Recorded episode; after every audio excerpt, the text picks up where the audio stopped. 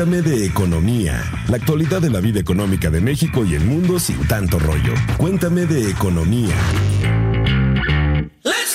Hola amigos de Expansión, bienvenidos al podcast Cuéntame de Economía.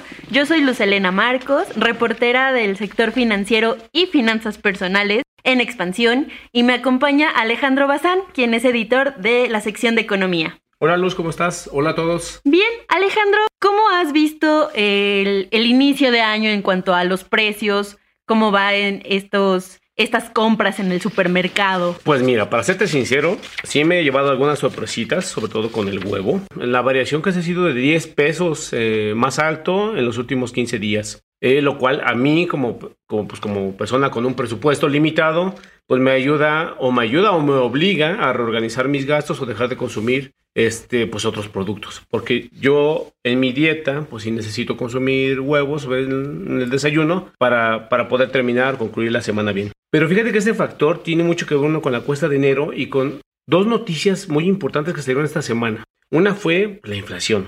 Que la inflación, aunque la verdad yo no es una queja, si lo comparo eh, los aumentos de precios, que ahorita lo mide el INEGI, que es un organismo autónomo, este, ahorita la inflación está prácticamente en 3.2% aproximadamente. Es un nivel, la verdad, bastante inferior a los que teníamos hace años. Tú, pues eres muy joven, pero uno que está hecho en terracería, ¿no? pues ya puede comprobar o visto cómo en, sexenios de, de, López Portillo, de Carlos Salinas, de Ernesto Cedillo, la inflación estaba bestial. Pero bueno, pues no deja de afectar el dinero, no deja de... de, de pues, pues, pues, eso, eso es un fenómeno que pues que a nosotros nos, nos, nos, termina impactando y por múltiples factores. Pues fíjate que cuando he ido al supermercado, yo también estoy como en, en me gustan mucho los nopales y son parte fundamental de mi dieta y ha sido uno de los productos que más ha subido y que incluso también ha sido señalado por el INEGI como uno de los productos eh, más caros y que ha, ha presionado a la inflación. Tú me decías que el 3% que estamos viviendo actualmente no es la inflación que hemos vivido en otros tiempos. ¿Cómo ha sido más elevada o ha sido menos? Cuéntame de, esos niveles. No, fíjate, ha sido un proceso bastante largo y la inflación ha sido hacia, hacia, la baja en los últimos años. Te pongo un ejemplo, en marzo de 1988, donde me imagino que muchos de nuestros escuchas no habían nacido, había la inflación era del 175%. O sea, es un número sumamente bestial, muy grande comparado con el 3.2% que tenemos ahorita. Pero fíjate, un, punto de vista quizá para, para detonarlo, ¿qué es la inflación? ¿Qué es el alza generalizada de los precios? ¿Qué significa esto? Que hay una tendencia al alza, al alza, al alza. Estas alzas deben ser mínimas conforme pasa el tiempo. Ahora, ¿Cómo puedes tú determinar? Porque yo puedo decirte, ay, a mí el huevo subió 10 pesos y es mucho más que el 3% que dice eh, la autoridad, el Banco de México en este caso. Bueno, pues para hacer una medición y llevar un registro, el INEGI lo que se encarga es de ir medir constantemente en el tiempo la evolución de los precios y los acomoda en un índice. Es decir, no todos los productos entran en ese índice. ¿Cómo se elabora? El INEGI lo que hace es seleccionar eh, cuáles son los productos que más se consumen y a partir de eso elabora un índice y ese índice se va eh, moviendo conforme van aumentando o bajando los precios en su caso y también se va actualizando. Yo me acuerdo que cuando estudiaba en la universidad, hace poco salió que entraba el iPod en el índice y para mí era así como, ay, wow, esto, es muy tecnológico, ¿no? Ahorita hay más productos, hay más variaciones, este, obvio, no todos tienen el mismo peso, ¿no? Y hay factores muy importantes y que están relacionados, ¿no? Entonces, es, trata la medición y en una parte, pues, si te ves este, afectado. Eh, constantemente está actualizando, eh, recabando información y actualiza para que sea el, para que ese reporte que nos dan sea el más eh, preciso o el más cercano a la realidad posible. Pero fíjate que aquí hay un punto interesante. Es bueno, es una cosa sobre los precios, pero ¿quién se encarga de que esos precios estén, sean estables? Aquí en este caso, la autoridad encargada es el Banco de México. Hay un punto interesante. El Banco de México es un ente autónomo. Es decir, que no depende del gobierno federal. Así que cuando tú escuches que un funcionario, un político te dice que la inflación ha bajado, pues sí, pero en parte esa labor no le corresponde a él, le corresponde al Banco de México. Y ese es un mandato constitucional. que debe de preservar el poder adquisitivo de la, de la moneda. Ahora, ¿cómo le hace para tratar de controlar el nivel de precios?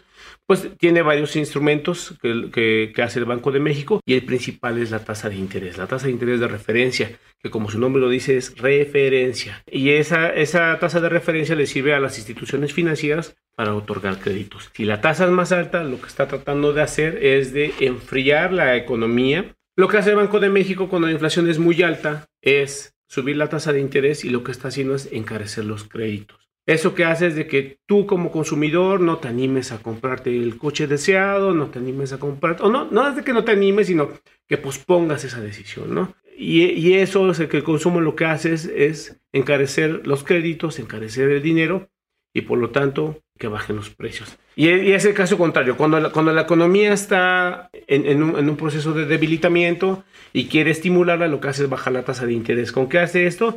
Pues con el fin de promover la adquisición de bienes duraderos, que la gente se anime a gastar y que entre dinero en circulación. Pero fíjate, yo te decía hace rato, te platicaba de inflaciones del, del 50%, del 160%. El Banco de México tiene una meta que la inflación siempre oscile en niveles del 3% más menos un punto porcentual. Es decir, puede ser del 4 o del 2%.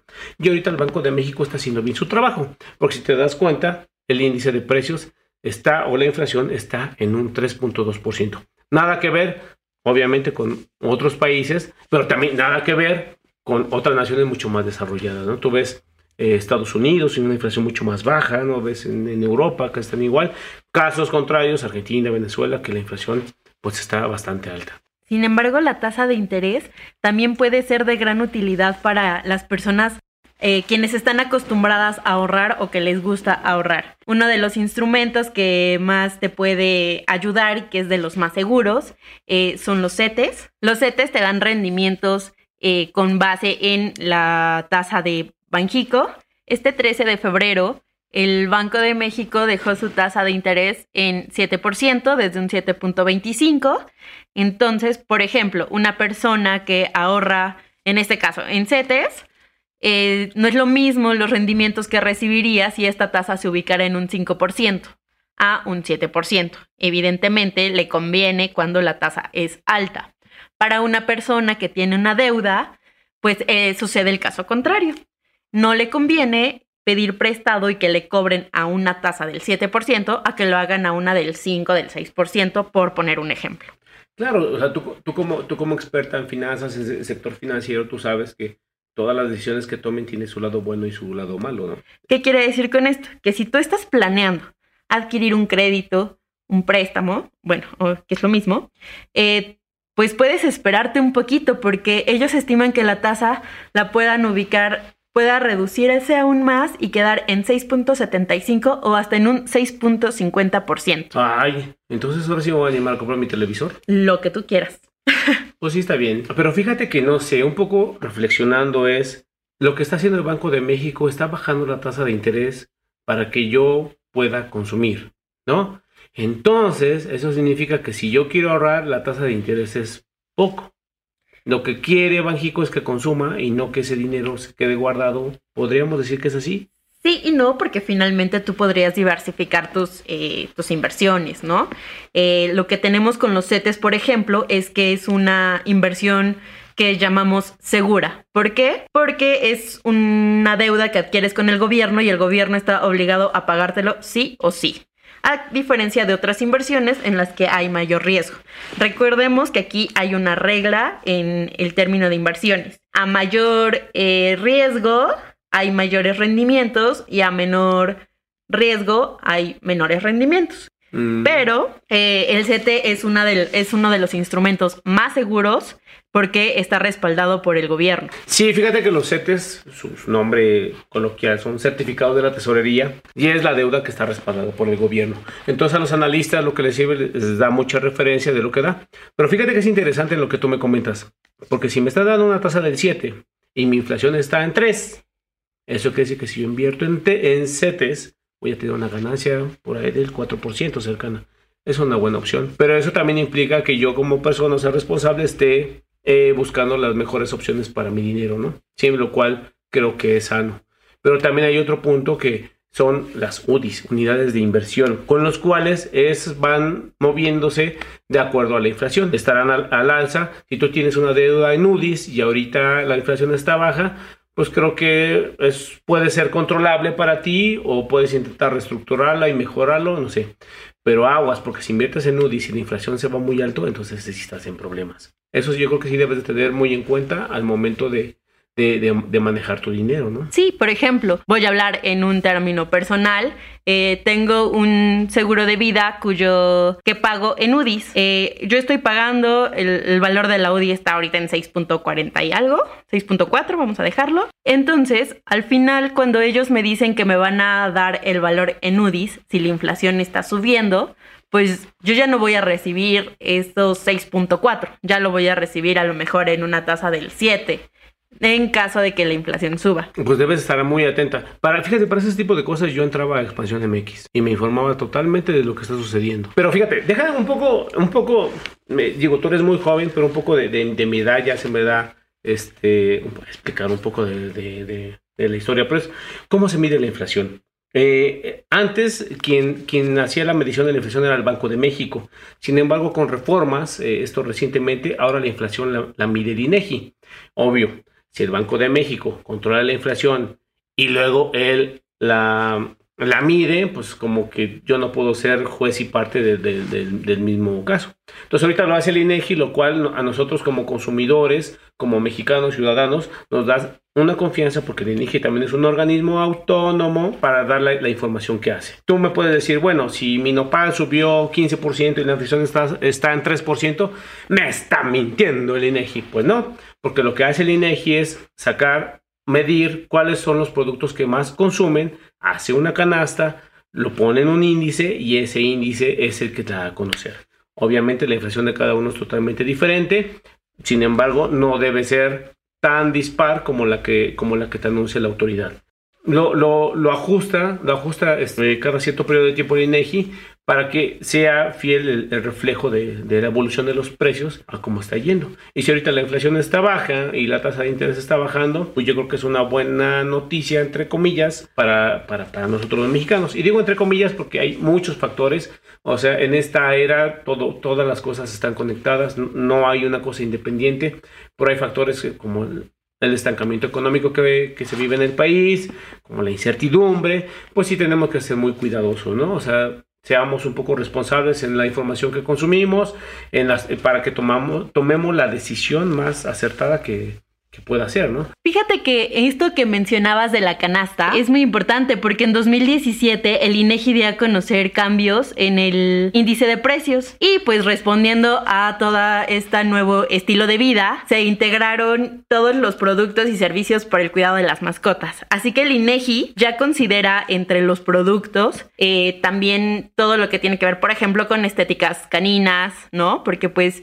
nuestra sociedad empieza a cambiar y por ende los hábitos de consumo. Pues bueno, Luz Elena, yo la verdad ya me tengo que ir, tengo que ir a hacer mi súper, tengo que comprar todas las croquetas y aprovechando este tipo de cosas, pues ya no me quejaré tanto de la evolución de precios. Pero eso no me quita la responsabilidad de que siempre esté comparando para tener y me rinda mejor mi dinero. No te olvides tampoco del ahorro y de la importancia que este va a tener para tu bolsillo. Y no te dejes engañar. Así que puedes entrar a Expansión MX, Diagonal Economía o Expansión MX e infórmate de todo lo mejor de la información de economía, negocios, tecnología carrera y finanzas personales. Bueno amigos, nos escuchamos en, la, en el siguiente capítulo de Cuéntame de Economía. Eh, hasta pronto. Y recuerden, si tienen alguna duda, comentario, queja, desmentido, pueden escribirnos a economía.expansión.com.mx y bueno, hacernos sus sugerencias y seamos unos consumidores inteligentes porque créanme que lo que trabajamos y lo que ganamos vale. Cuéntame de economía, la actualidad de la vida económica de México y el mundo sin tanto rollo. Cuéntame de economía.